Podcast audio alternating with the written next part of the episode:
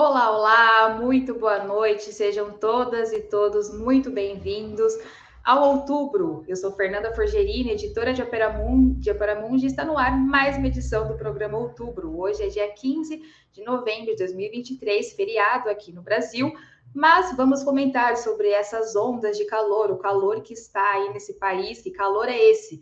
Ondas de calor, secas, inversões de temperatura, Vamos aí comentar, é essa conta do aquecimento global? Finalmente chegou essa conta?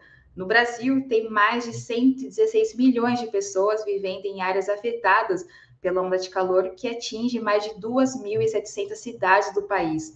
Já a seca, que atinge o estado do Amazonas, afeta mais de 600 mil pessoas. Das 72, 62 cidades do estado, 59 estão em situação de emergência por conta da estiagem. E com isso, como que fica a economia da mudança climática? Quais são as consequências de episódios como esses que estamos vivendo? O que pode fazer o governo brasileiro diante disso?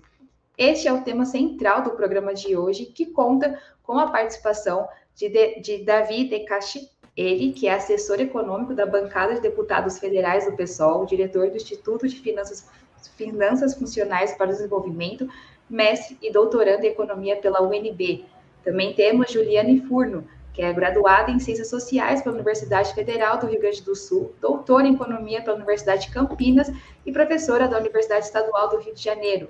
Para fechar o nosso trio de hoje, Bianca Valoski, que é doutoranda em Políticas Públicas da Federal do Paraná, na linha de pesquisa em Economia Política do Estado Nacional e da Governança Global, é servidora da Câmara Municipal de São José dos Pinhais, onde trabalha com finanças públicas em nome de Opera Mundi, agradeço aos três pela participação e também a nossa audiência que já está aqui com a gente. Vamos chegando, comentando, mandando sua análise também em relação ao tema de hoje, porque já vamos à nossa primeira pergunta. Mas perguntando para vocês, pessoal, uh, o Sudeste vive uma onda de calor sem precedentes e o Norte uma seca também histórica. É possível medir o impacto econômico das mudanças climáticas no Brasil? é, para além da geração de desigualdade entre quem tem acesso a ar-condicionado e quem não tem, quais as consequências de episódios críticos como estes a médio e longo prazos. Para começar nossa rodada, chamo Juliane Furno. Olá, boa noite, Fernanda, Davi, um prazer ter você aqui, Bianca e a todo mundo que está nos assistindo. É, quero parabenizar, em primeiro lugar, o tema, eu acho que é muito oportuno fazer esse, essa conexão entre o debate das mudanças climáticas, o debate ambiental com é, o debate econômico. Né? Muitas vezes eles são tratados de forma separada, ou inclusive, sim, seja né, um pouco um, uma visão é, de que a economia é a causadora, né, uma correlação aí sem muita complexidade, a causadora dos problemas ambientais, eu acho que a gente pode ajudar a aprofundar e complexificar esse tema. Acho que você falou um, um ponto, Fernanda, é, sobre desigualdade, que eu queria rapidamente só mencionar que vários pesquisadores têm trabalhado sobre um conceito importante de ser apropriado pelos movimentos sociais, organizações sociais, que é o de racismo ambiental. Então, é, tem aí, né, é, historicamente, uma incidência muito maior de desastres ambientais, principalmente de, de, de é, moradias em regiões precárias, com pouca infraestrutura, regiões de ocupação, que são, por sua vez, as mais afetadas pelas mudanças climáticas drásticas e afetam, sobretudo, o contingente da população, tanto é, por eventos né, de seca extrema, mas, sobretudo, por é, eventos ligados ao regime de chuvas, impactam, né, privando da moradia, privando do trabalho, privando dos bens comuns, dos bens individuais, né, duramente conquistados, sobretudo a classe trabalhadora. Basta lembrar de qualquer imagem de desastre ambiental, né? Acho que talvez com a exceção de um que aconteceu no Rio de Janeiro, em Angra dos Reis, em geral são desastres né, é, ambientais, é, sobretudo em regiões é, periféricas, que atingem sobretudo a população pobre, que no Brasil é majoritariamente negra. Mas, bom, tem como mensurar? Claro, tem, tem como mensurar muita coisa. É, e eu acho que a, que os pesquisadores na ciência econômica deveriam tratar de mensurar mais para que esse dado, né, na medida em que ele possa ter um impacto visual importante, que ele sirva também de um alerta de reposicionamento das políticas públicas com relação ao evento que afeta, ainda que desigualmente, mas afeta a vida de todos. Bom, o Banco Mundial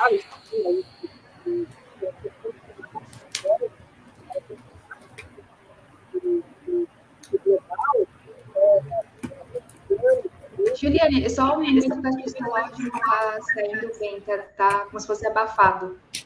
Agora vocês estão ouvindo melhor? Perfeito. Sim. Bom, é, existe essa estimativa de um impacto de 4% no PIB global até o ano que fecha o Acordo de Paris e várias é, outras formas de mensuração que eu acho que são possíveis e são necessárias, que envolve preço das commodities, que envolve inflação é, ocasionada pelo preço, sobretudo dos alimentos, que, que tem como um dos indicadores prioritários da sua formação a produtividade, né, que envolve o regime de chuvas, é, de seca, é, e, e, outros, como, por exemplo, né, a, a, perda de infraestrutura ocasionada por grandes enchentes, é também algo que precisa entrar na conta para que a economia se conecte mais com essa questão premente, seja parte do diagnóstico e, sobretudo, parte é, da discussão propositiva. Perfeito, Ju. Já chamo o Davi também para comentar com a gente. Davi, boa noite. Boa noite, pessoal. Boa noite, Fernanda. Boa noite, Juliane.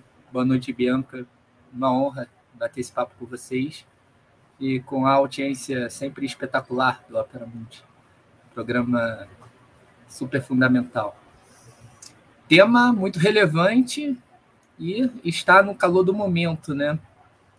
Todo mundo aí sabe o que está acontecendo no Brasil e no mundo. Não há como negar que as mudanças climáticas são agudas e que vivemos uma emergência.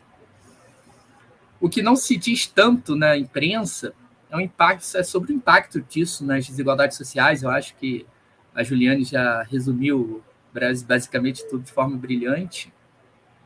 Bom, agora todo mundo que está em casa sabe que tem que ligar ventilador, ar-condicionado, conta de luz explodindo. Quem sofre com isso é o mais pobre, certo? Salário mínimo no Brasil já não dá para nada. Imagine com a conta de luz explodindo. Ou você passa calor, ou você paga uma conta de luz altíssima, sobra menos dinheiro para comer. Então, uma situação muito ruim.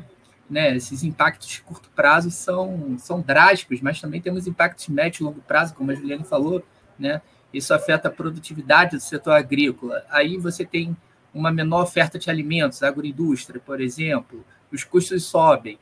Isso daí reduz margem do setor da agroindústria? Não eles recompõem a margem aumentando o preço. Então, os alimentos ficam mais caros. Quem sofre com isso? Quem é mais pobre, que já está pagando uma conta de luz mais alta. Né? E aí, nesse processo todo, a gente vai tendo problemas estruturais de acesso à água e etc, etc. E toda essa pressão de custos e, e isso vai caminhando também no processo de mercantilização, vai prejudicando a população mais pobre, que paga cada vez mais caro em tudo que consome, né? Fora isso, acho que a Juliane também resumiu muito bem, temos as desigualdades regionais. Regiões mais pobres têm menos recursos financeiros para lidar com as consequências estruturais de infraestrutura que uh, as mudanças climáticas acarretam, né? Então temos uma série de impactos regionais para a classe trabalhadora que são drásticos decorrentes da, da mudança climática. Eu acho que se não colocarmos a luta de classe nessa jogada, a gente não consegue entender os desafios do, do, do momento e do futuro. Perfeito, Davi. Fecho com você, Bianca. Boa noite. Boa noite, Fernanda. Boa noite, Davi. Boa noite, Ju. Boa noite a todas e todos que estão ouvindo a gente. É, é, bom, eu acho que para começar assim a conversa e não tá, né, não, não repetir o que meus colegas aqui já colocaram, é, a gente tem que ter em mente que as, todas essas mudanças que estão acontecendo, porque tem um discurso que está que tá saindo muito, né, está sendo muito divulgado, que é essa coisa do, do fim do mundo e que ah, vai ter um, né, uma catástrofe climática que, né, de fato está acontecendo e, e, essa visão de fim de mundo, ela, ela é bastante problemática, porque ela traz uma ideia de que não tem nada a ser feito. E o que eu quero trazer aqui, primeiramente, é que sim, tem o que possa ser feito para evitar o que está acontecendo.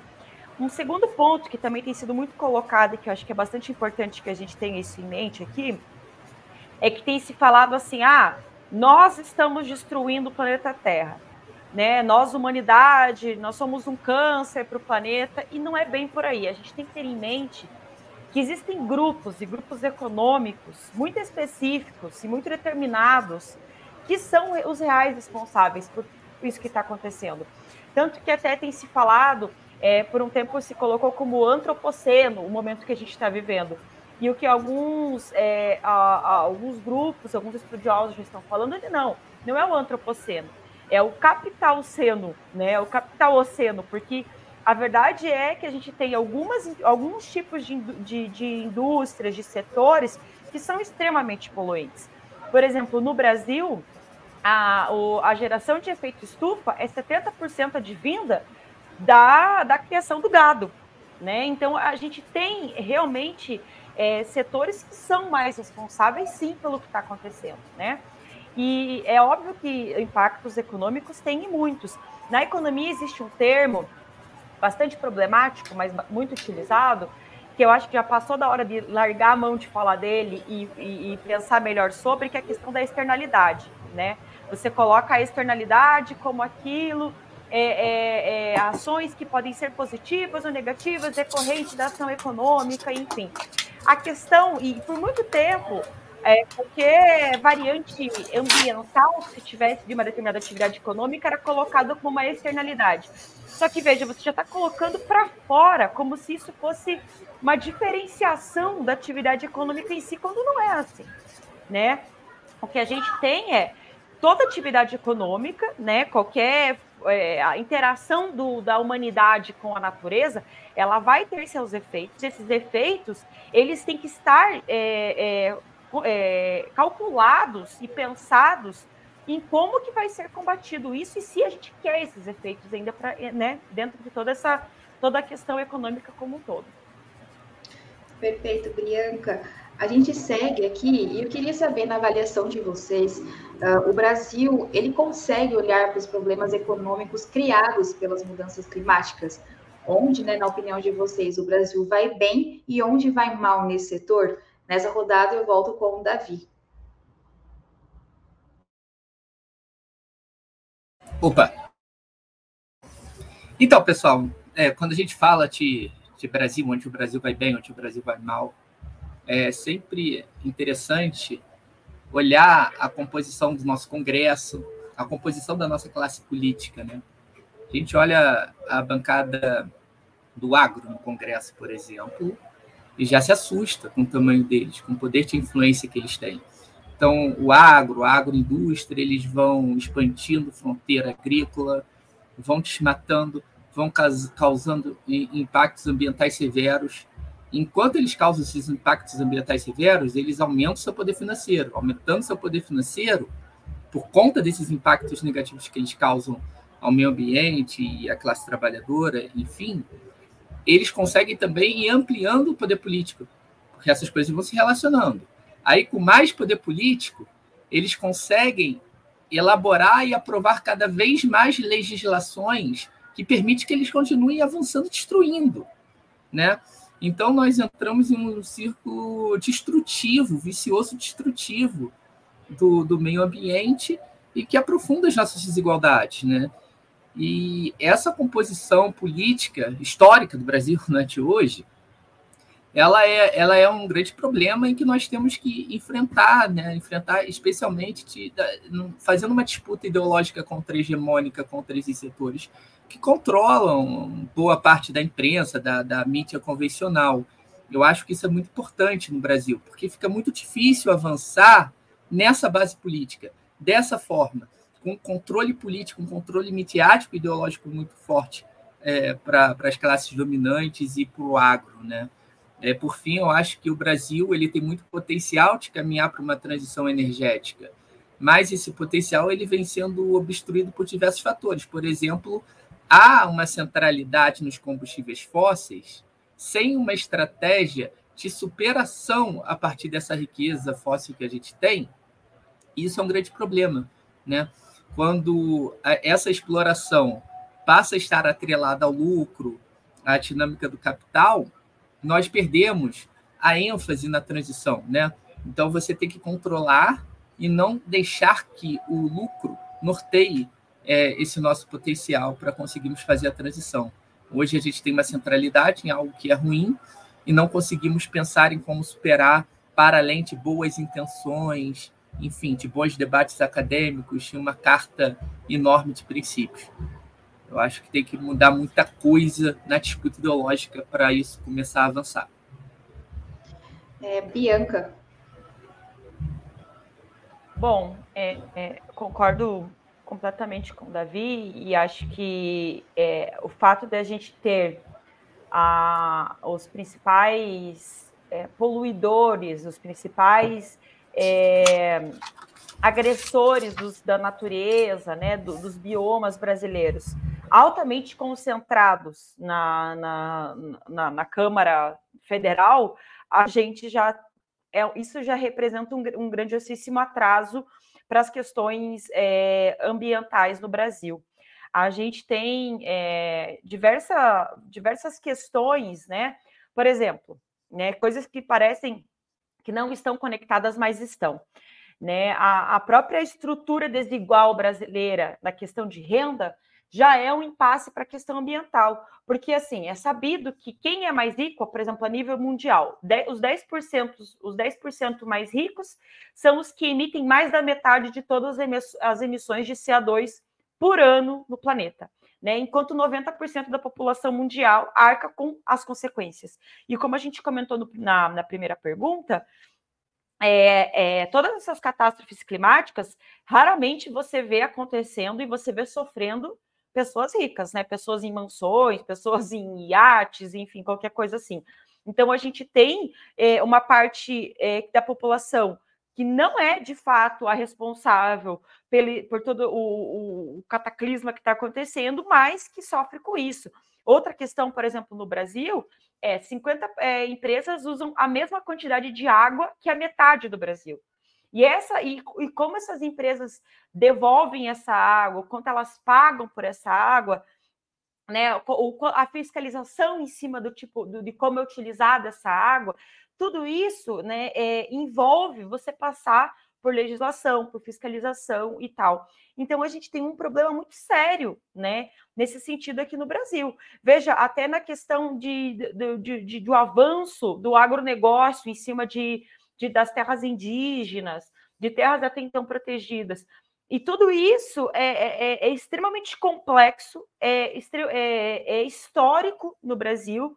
Talvez a gente nunca tenha conseguido, de fato, né, é, fazer algo que realmente avance nesse sentido, porque existe uma necessidade política né, e, e que vai envolver uma, que se tenha força social para que se combata isso. De fato, enquanto o, o, o, a população e o governo não encampar uma luta muito bem definida em relação a, por exemplo, essa questão da água, dessas 50 empresas que consomem metade da água, é, é, mais da metade da água no Brasil, a questão da emissão de CO2 pelo agronegócio, pela, pela, pelo agropecuária. Então, a, a, gente tem uma série de questões que, sinceramente, me, me, me para mim é difícil dizer onde a gente está avançando, porque parece que às vezes tem mais retrocesso do que avanço mesmo. Obrigada, Bianca. Ju, fecha com você essa rodada. Bom, acho que é, pontos fortes. Eu diria que o Brasil ele tem uma possibilidade de estancar é, ou pelo menos tornar é, é, neutra a emissão de gases de efeito estufa, porque o nosso principal poluidor é o desmatamento, em primeiro lugar, e depois né, o, o mau uso ali e o manejo dos solos, né, principalmente em função do agronegócio, e depois o metano, que está muito concentrado no peido e no arroto de vaca e de boi. Então, veja, é muito possível, sem grandes é, traumas, parar de desmatar e, e incidir numa agricultura de maior produtividade, né, que possa né, gerar a, a, mesma quantidade de, de alimentos, de matérias-primas, poupando o território e principalmente é, poupando o gado extensivo. Diferentemente da Europa, que para é, chegar num, num, nível neutro né, de, de emissão de gases de efeito estufa, precisa mudar radicalmente o estilo de vida. Por quê? Porque o principal emissor de gases de efeito estufa na Europa e nos Estados Unidos é energia. E para nós não é. Energia vem em terceiro, quarto lugar. Então a gente tem esse ponto positivo. E tem um ponto positivo também que tem um governo aí é, comprometido ali, minimamente com, com mudanças nesse setor. Né? Tem é, um plano de descarbonização no Ministério da Fazenda, é, já teve uma redução de 21% do, do desmatamento na Amazônia. Né? É, é, é, pouco, mas existe aí pelo menos vontade política é, no que tange a financiamento e ações coordenadas de descarbonização. Qual é o nosso ponto fraco? É que o setor que mais polui, como o Davi e a Bianca falaram, é justamente o sobre-representado no legislativo. Então, há ali uma contradição e um impasse entre um conjunto de ministérios progressistas e preocupados com a questão ambiental, é, que constroem leis, códigos, institutos para lidar com essa questão, e há, por outro lado, um legislativo que cancela ou anula, em grande parte, é, esses avanços, porque tem poder político, tem poder econômico e pensa muito no curto prazo. O que, que eu acho que é um outro problema, é, além da sobre-representação do agronegócio no Congresso Nacional, é a forma como a esquerda se apropria ou não se apropria da pauta ambiental. Então há um vácuo, né? Que eu acho que é um ponto fraco nosso. Ou é um, um movimento ongueiro, inclusive às vezes muito comprometido, ainda que tacitamente, com interesses imperialistas na região, que tem como única motivação obstacularizar o desenvolvimento nacional, e uma outra parte da, da esquerda que se nega a olhar o que está né, né, ali embaixo do próprio nariz, que é a questão climática como uma questão urgente de política pública e de redefinição também de estilo de vida. Então, acho que urge a apropriação desse tema numa temática de direitos humanos, redução da desigualdade, desenvolvimento econômico, mas que a questão ambiental não seja ali é, correlata, mas que esteja no centro de um modelo sustentável e menos desigual de desenvolvimento.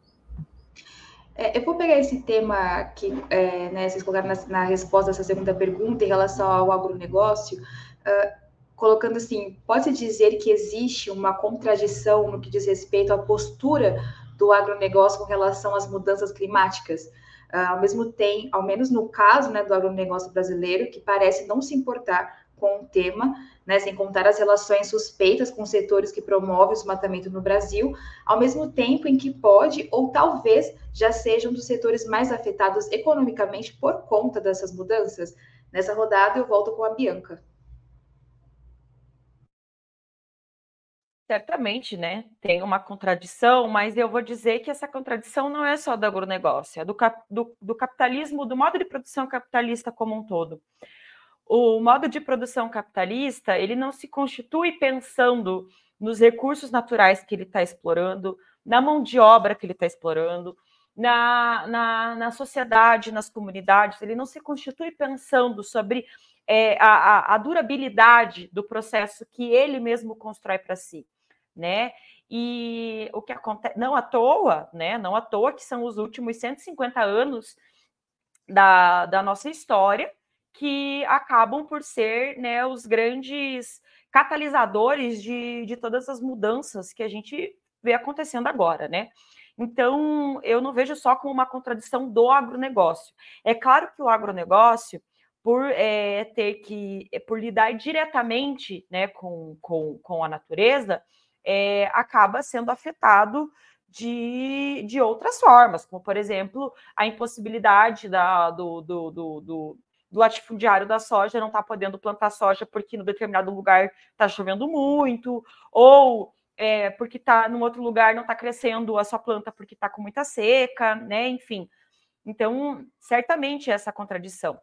A questão é que não é uma contradição só deles, é de todos, é, é, do sistema como um todo, né?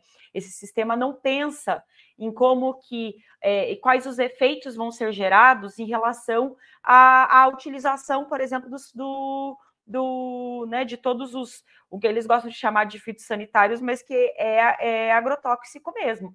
É, a região sul e o Paraná é um aqui um dos, dos recordes de agricultores é, que sofrem doenças que, é, que são relacionadas ao uso dos agrotóxicos.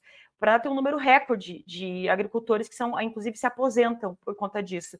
E esse é um dos efeitos, né? Um dos efeitos não pensados, né? Ou, não sei se não pensados é, de forma é, planejada ou não planejada, mas no sentido de ah, você prejudica aquele trabalhador, você adoece ele, você polui o rio, você polui a terra, você tira nitrogênio, você tira, você é, enfraquece essa terra. Então, isso já é um, um, um formato de como a coisa está acontecendo que já tem muitos anos, muitos anos, né?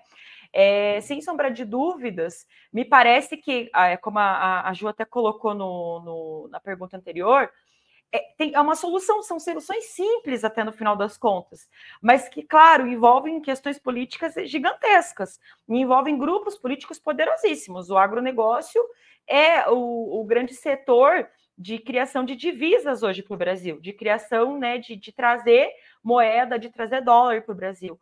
Então, você está falando, é realmente mexer num vespeiro, né? Quando você está falando em regular essa galera e falar para eles assim: não, vocês não podem fazer isso aqui, tem que ser, a, a, partir de agora tem que ser assim, né? Mas certamente é onde tem que começar a regulação, sem sombra de dúvidas. Ju, passa para você. Eu eu não sei se é exatamente contraditório. Eu, eu acho essa expressão talvez não seja a melhor. Ou expressões como apareceram aqui, né? O capitalismo é irracional. Eu não acho que é contraditório nem que o capitalismo é irracional, embora ele sim esteja ensejando a passos lentos a sua própria destruição. Mas o racional do capitalismo é justamente esse, né? É extrair lucro, inclusive, da, da desgraça humana, inclusive extrair lucro de, de condições climáticas extremadas, né? Enquanto ele existe, os capitalistas eles pensam no curto prazo, né? Eles pensam no seu próprio lucro individual. Portanto, se no futuro é, vai ser impossível viver na Terra, porque nós vamos ter atingido é, o aumento de 2 graus Celsius, né, o que torna as, a questão climática é, já num caráter irreversível, provavelmente eles vão estar no fim da vida, vão estar se aposentando. Quer dizer, eles pensam no, no, no curto prazo, né, no momento em que eles podem é, constituir e aumentar o seu lucro a partir de um processo desenfreado é, de exploração e depredação dos recursos, é, dos recursos do planeta. Então, assim, é contraditório, mas nem tanto, porque, bom, no presente, né, que é o que importa, agora se a humanidade daqui a 50 anos vai entrar em colapso, bom, daqui a 50 anos eu não vou estar vivo, por que, que eu vou deixar de acumular no presente, pensando né, em possibilitar a reprodução da vida no planeta num futuro em que eu nem vou habitar a Terra. Então, nesse sentido, não é contraditório. Nesse sentido, o capitalismo também não é irracional, ele é bastante racional. Ele cumpre, aliás, muito bem o seu objetivo, que é o objetivo de maximizar o lucro privado, né? Que, que, é, que é drenado por um pequeno grupo de, de beneficiários em relação ao resto da humanidade. Então, ele, ele é bem racional, ele faz isso muito bem.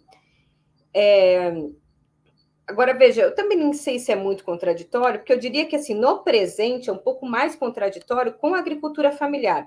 Porque o que a gente tem identificado, inclusive, de quebra de, de safras, está muito ligado a alimentos, né? O Rio Grande do Sul, a questão do leite é, é, e outros alimentos de primeira necessidade. Agora, o agronegócio, primeiro, ele lucra, é, por um lado, ele, ele, ele pode perder ali a plantação, mas, por outro lado, ele lucra no preço porque se tem evento, né, emergência climática no mundo todo, quer dizer que está mais difícil produzir no mundo todo. Se está mais difícil produzir no mundo todo, quer dizer, se a oferta está menor e a demanda continua a mesma, o preço sobe, então o agronegócio ganha no preço.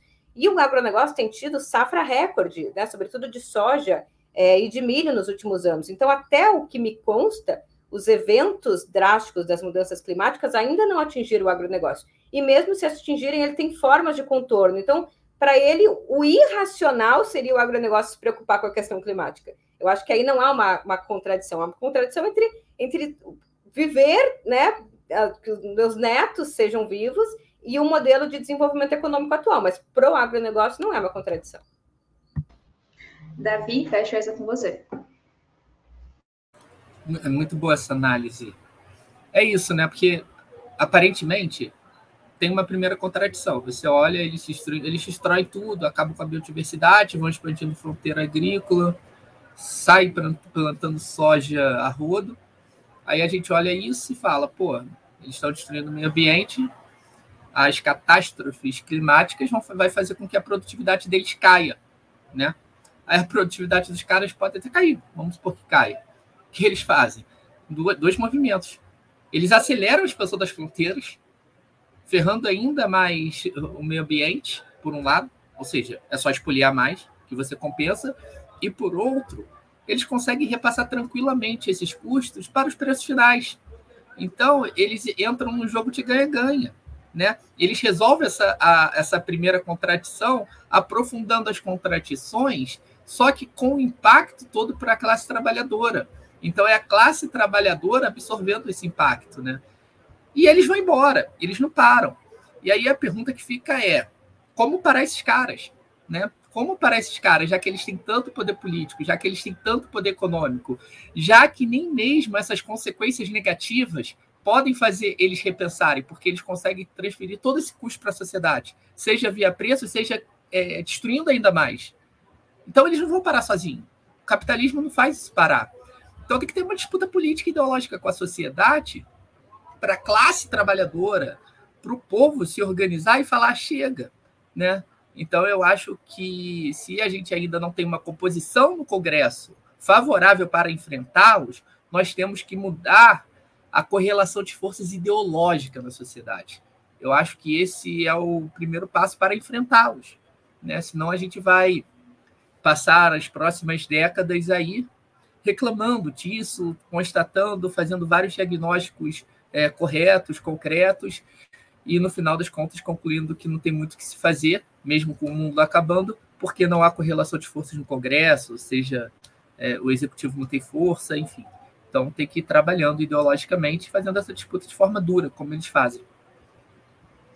Perfeito, Davi. Pessoal, antes de dar continuidade aqui às nossas perguntas, gostaria de pedir a contribuição financeira de vocês para a Opera Mundi. É, há seis formas de fazê-lo. A primeira é a nossa assinatura solidária em www.operamundi.com.br apoio. A segunda é se tornando membro pagante do nosso canal no YouTube. A terceira e a quarta é contribuindo agora mesmo com o Super Chat ou o Super Sticker. A quinta é através da ferramenta Valeu Demais quando assistir aos nossos programas gravados. A sexta é através do Pix. A nossa chave é apoie.operamundi.com.br e nossa razão social é última instância editorial limitada. Vale lembrar que o Opera Mundi não tem o seu conteúdo fechado, somos uma mídia independente que tenta trazer aí a verdade e lutar contra as fake news. Mas temos novidades também. Quem fizer uma assinatura anual de Opera Mundi durante esse mês de novembro vai ganhar um livro autografado de Breno Altman, fundador do site e titular do programa 20 Minutos, que exibimos todos os dias às 11 horas da manhã e que também apresenta a maior parte dos programas do outubro. Mas se você já é assinante, espera um pouquinho que também teremos novidades sobre isso. Acompanhe os nossos programas que em breve vamos anunciar uma promoção para você também. Já agradeço também quem já fez o super chat hoje e também mandou comentários aqui sendo membro do nosso canal. Dando continuidade ao nosso programa, queria falar com o nosso trio aqui e perguntar uh, que os países do sul global são os que mais têm reservas ambientais e onde se pode, de alguma forma, imaginar uma recuperação da cobertura florestal mais rápida. Essa condição é um capital geopolítico ou pode, pelo contrário, funcionar como uma motivação para os países centrais buscarem ampliar a dominação sobre nós? Nessa rodada, eu volto com a Juliane. Essa pergunta é muito boa e eu acho que a resposta é os dois. Em primeiro lugar, porque o, capitalismo está vivendo uma crise, né? Crises são próprias do modo de produção capitalista e também são funcionais, porque elas é, contribuem para retomar a acumulação num grau qualitativamente superior, né? Elas são importantes para o capitalismo, mas dá para dizer que a crise de 2008 ela ainda não cumpriu o seu desígnio, né? O capitalismo ainda não deslanchou e não voltou a ter taxas de crescimento é, como teve no passado. Essa crise se soma à crise da, da pandemia do Covid-19 e se soma também uma outra crise, que em alguma medida é a crise do imperialismo estadunidense. E veja, o capitalismo, sobretudo o imperialismo estadunidense, quando está sob uma crise, como está sob uma ameaça, uma contestação, é, ao contrário de se defender, ele joga no ataque. E o ataque, em grande medida, é né, startar um processo de domínio ainda maior das reservas é, do planeta, né? Sejam as reservas é, humanas e militares, com o avanço da OTAN, seja é, sobre os países que têm mais é, recursos valiosos, principalmente energia e biodiversidade. Além do mais, quanto mais os países centrais, né, imperialistas, é, dominarem é, e serem donos desse excedente é, de matérias-primas, de energia, de biodiversidade, mais eles podem ditar o preço. E quanto mais eles ditam e reduzem o preço, mais isso tende a frear um processo de queda da taxa de lucro, que é típico dos períodos de crise capitalista. Então, você pode retomar a lucratividade, não só através né, do rebaixamento dos salários, mas também rebaixando o custo é, de uma parte do capital constante, que é essa, né, da energia, das matérias-primas, dos insumos. Então, é muito importante que eles sejam é, donos e que não tenha governos progressistas, protecionistas ali, incluindo taxas, conteúdo local, ou mesmo tendo uma política de desenvolvimento autônomo com esses recursos. Agora, por outro lado, é também um, um trunfo o Brasil pode, obviamente, a partir de um conjunto de, de, de, de jogo das relações políticas internacionais, de correlação de força global, mas ele pode, por exemplo, é, usar a questão ambiental para dar um impulso no seu desenvolvimento industrial e contornar essa tendência de ser um país cada vez mais exportador de produtos primários e, e com, com pouco desenvolvimento do mercado interno. Ele pode, por exemplo, não mais se inserir no mercado internacional vendendo, por exemplo, hidrogênio verde, mas internalizando a fábrica, né? O, o, o capital, o conhecimento, a qualificação necessária para internalizar essa indústria, né? Esse grande setor que vai protagonizar a principal revolução do século XXI, que é a revolução energética, internalizar desde dentro e, e, e com isso se reposicionar melhor no, no campo geopolítico estratégico da divisão internacional do trabalho. É uma questão aí que é que é, que é possível lançar a mão desse ativo importante, mas que isso traz consequências, principalmente a consequência de maior pressão do capitalismo é, sobre os nossos governos, sobre a nossa democracia e sobre o nosso excedente é, energético. Davi. É, eu acho que a linha, vou tentar partir da linha da Juliana, é exatamente isso, né? A gente tem vantagens comparativas muito relevantes para lidar com os desafios ambientais em um país como o Brasil, né? E, e essa potência toda, seja em tecnologias é, relacionadas à bioeconomia, investimentos relacionados à transição energética, né? Isso daí também gera desenvolvimento tecnológico. Olhando dessa forma, a gente pode pensar que essa crise pode até mesmo ser uma oportunidade não só para o Brasil ter um protagonismo global no enfrentamento à emergência climática, como também, a partir disso, se reposicionar na divisão internacional do trabalho, né? É, transitar nesse caminho de superação da sua condição periférica. Quando a gente olha desse ponto de vista, parece até um pouco simples, né? Parece que isso pode funcionar, e aí a gente esquece um segundo desafio disso tudo. Tudo que eu estou falando também dá muita grana, né? Se a gente tem esse, esse potencial todo de bioeconomia, é, se a gente tem toda essa nossa riqueza capaz é, de proporcionar uma transição energética favorável, se a gente tem todo esse potencial, se a gente tem toda essa capacidade, inclusive, de é, ter um destaque na diplomacia verde no mundo, o que, que isso gera? Isso gera interesses geopolíticos dos países centrais, que são, por definição, colonialistas até hoje. Né? Então a gente pode começar a entrar numa onda de neocolonialismo verde, praticamente, né?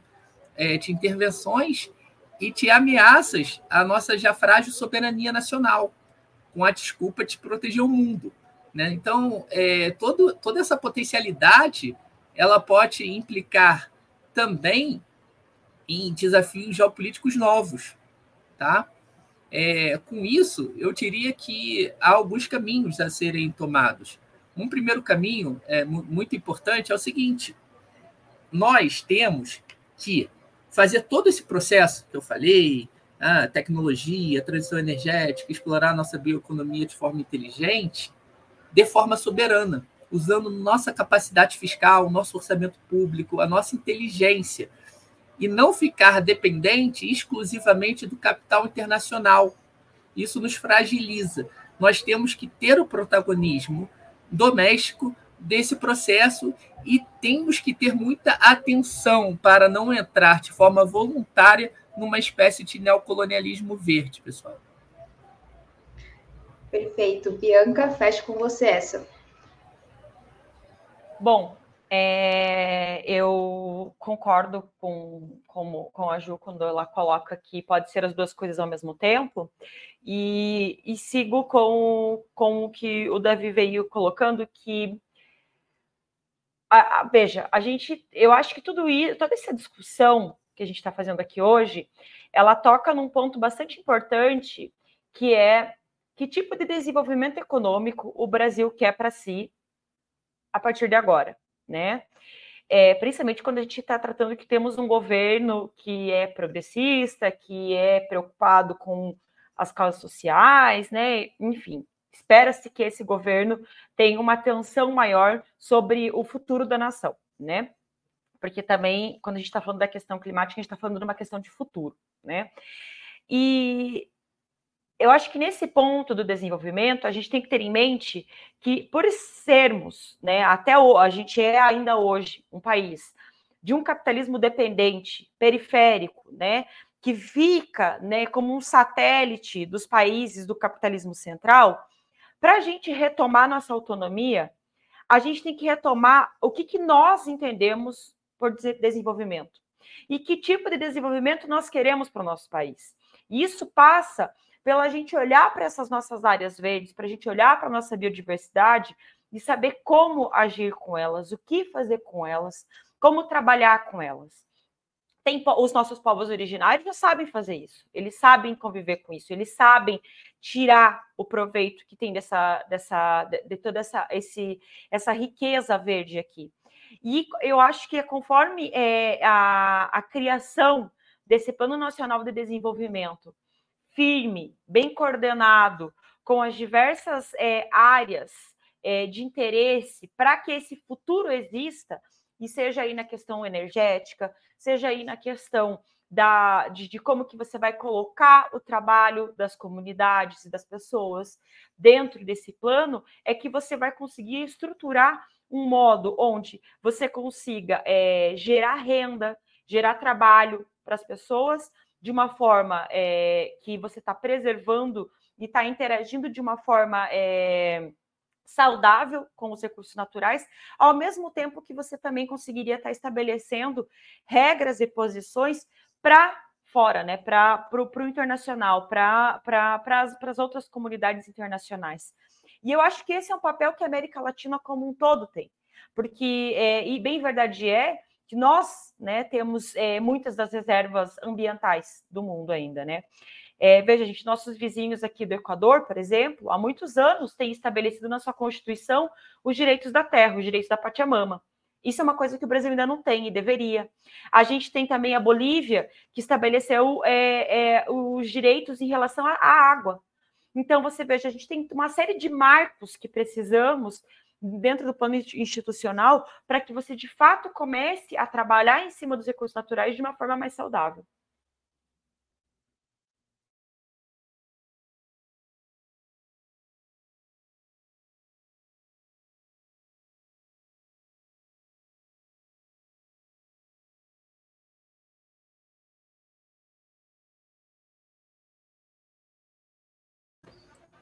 Acho que a Fernanda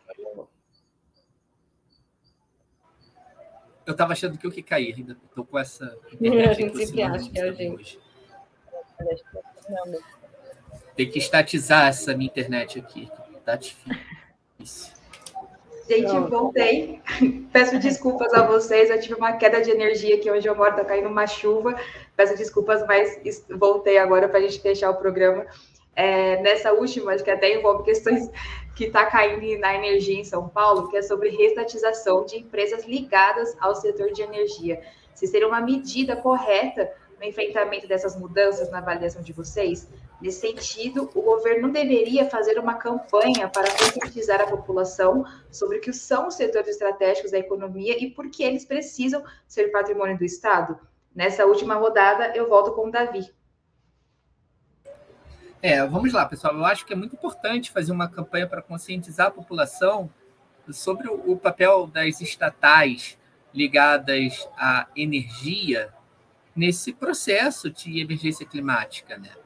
Nós precisamos de algumas coisas que só as estatais podem fazer. Nós precisamos reinvestir os lucros em transição energética, exclusivamente. Uma empresa privada vai reinvestir todo o seu lucro pensando no futuro da humanidade? Não, obviamente que não. Para que serve uma, quando você tem uma Petrobras, por exemplo, funcionando é, com o objetivo de maximizar a distribuição de lucros e dividendos para os acionistas? Será que ela é capaz, se ela funcionar com esse único e exclusivo objetivo, de planejar o futuro desse país? de reinvestir os seus lucros, de fazer uma transição energética a partir da superação é, dos combustíveis fósseis? Será que a Eletrobras, que tem uma enorme capacidade tecnológica de tocar esse processo, é capaz de fazer isso se não tiver no controle da sociedade?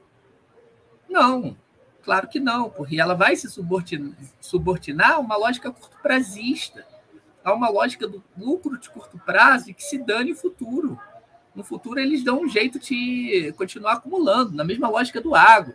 Né? É, então, deve haver uma forte campanha de conscientização popular do risco que nós corremos, que os nossos filhos e os nossos netos correm no futuro desse país, se nós não tivermos o controle estratégico dessas estatais. Essas estatais também são fundamentais para nós termos soberania e segurança energética. Nós não podemos é, entregar algo tão importante para o país nas mãos do, do, capital privado, às vezes o capital é, transnacional. Isso não faz nenhum sentido. Isso não faz nenhum sentido para o conjunto da sociedade, sabe? E é um, um enfrentamento muito difícil, porque se a gente toca nesse assunto na grande imprensa, nós somos atacados violentamente. Por quê? Porque o mesmo capital que lucra com essa destruição é o que banca a imprensa. Então, a nossa disputa é, ideológica, eu falo isso sempre, ela deve superar esse ecocapitalismo que não passa de uma carta de boas intenções e está pouco se lixando para o futuro, de fato. Né?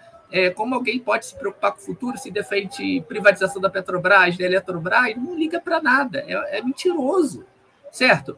Um, um bom ponto para começar a dialogar com o povo é falar assim: pô, imagina a Eletrobras na mão do setor privado nesse calor, conta de luz lá em cima, você vai morrer de calor ou não vai chegar no fim do mês com grana, porque a, a conta de luz vai levar o salário inteiro, né? Então eu acho que tem que ter táticas para dialogar com o povo sobre a importância das nossas estatais ficarem sob o controle do povo e servir ao povo e não ao lucro de quem tanto destruiu já nesse país. Perfeito, Davi. Bianca?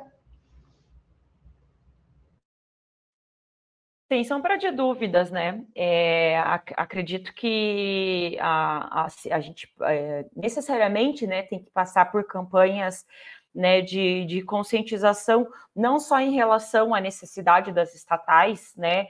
Como o Davi bem colocou na, no sentido da soberania nacional, no sentido de você ter empresas que não estão é, necessariamente né, voltadas a, ao lucro, e sim empresas que têm um planejamento, né, que têm uma função até de pesquisa, para se dizer, né, é, a, a, mais, né, eu acho que as empresas estatais, elas podem cumprir com isso, né, elas podem cumprir com esse papel, né, de, de, de buscar alternativas de uma outra forma, de uma forma mais incisiva, de uma forma melhor do que é, outros setores, né, o setor privado. E a questão também, eu acho que não é só da, de conscientizar as pessoas em relação à questão da, da, das estatais e né, das estatais energéticas, só isso. Eu acho que é uma questão até maior de, de colocar, né, de democratizar as decisões em relação ao que vai ser feito, né? A gente até debateu isso na semana passada aqui em relação a essa coisa da, da, da privatização, é, de como a, a maioria, acho que acredito que todas as privatizações até hoje feitas, é, não, não tiveram é, diálogos com a sociedade. Você não perguntou à população o que a população achava daquela privatização. Você não perguntou aos funcionários daquelas empresas, daquelas entidades, o que elas achavam daquilo ali. Então, é, é esse processo reverso também tem que ser feito assim. Né? Ele também tem que ser através desse diálogo. E esse diálogo tem que se expandir. É, uma das coisas que nós perdemos muito é, ao longo do governo Temer e do governo Bolsonaro foi a atuação dos conselhos, dos conselhos nacionais. É claro que tem conselhos que tinham atuações é, é, maiores, mais incisivas, e outros que nem tanto, mas eu acho que os conselhos são formas extremamente importantes de você democratizar o acesso da população a decisões políticas. E talvez seja uma forma de você começar a expandir o diálogo em relação a essas questões ambientais, as questões da regulação, a ouvir o que as pessoas querem e não só ouvir, porque eu acho que também tem diversos grupos que já estão cansados de participar, de, é, né, de, de, serem ouvidos, mas de não verem nada sendo feito, né? Então, é, é essa expansão da democracia para além também do espaço parlamentar, que é um espaço que está dominado por quem tem interesses é, bastante diferentes da maioria da população. Obrigada, Bianca. Gil Furno. Acho que o, assunto está praticamente é, esgotado, eu concordo com o Davi e com a Bianca. Eu acho que né, uma campanha de, de conscientização sobre o caráter estratégico das empresas estatais nem deveria ser algo necessariamente vinculado às questões climáticas. Eu acho que talvez assim, um apelo um pouco maior, porque parte importante da geração dos, dos gases né, de efeito estufa está ligado ao setor energético, mas eu acho que, que para além disso, eu acho que a dimensão estratégica das empresas estatais ela está ligada à, à, dimensão mais complexa da reprodução da vida no planeta, porque está ligado à manutenção de coisas que são direitos, que são direitos fundamentais, que são direitos humanos fundamentais, que é energia, mas é também é, água, é, é, é, é também né, a questão é, habitacional, eu acho que tem uma série de, de elementos que dizem respeito à vida em sociedade, para o qual as empresas estatais cumprem uma função primordial. E nós estamos falando de estatais que atuam exatamente nesses setores que são tidos como estratégicos. Veja, o Brasil não é um país que tem uma, é, uma pujança de empresas estatais, ou mesmo empresas estatais em locais onde o setor privado tem expertise e capacidade. Pelo contrário, o Brasil não tem é, fábrica de cerveja, o Brasil não tem várias coisas que, que o setor privado abastece a sociedade. Ele tem e se concentra exatamente naquilo que é necessário, inclusive para que haja setor privado, que é energia, que é siderurgia, né, que, que, é, que é rodovia, que é, ah, que é saneamento, que é água, que é eletricidade. Então, nós estamos lidando com, com setores que são de difícil maturação do lucro, então o setor privado em geral não quer começar a edificar, porque o custo é, é muito grande no início, o retorno do lucro é muito de longo prazo, então é o Estado, mas eu acho que mais do que fortalecer, né, uma campanha de fortalecimento do papel das empresas estatais, as empresas estatais como estratégicas e por isso precisando estar sob o controle daquela entidade que não tem como objetivo final a maximização do lucro e, portanto, pode reinvestir é, e pode é, fazer investimentos que estejam né, à frente, inclusive, da demanda, mas que são necessários para a preservação ambiental, mas também retomar o caráter necessário estratégico do Estado Nacional, né? Em tempos de neoliberalismo, é muito importante reafirmar a importância do Estado e dos instrumentos é, de política econômica, de regulação que são parte do Estado.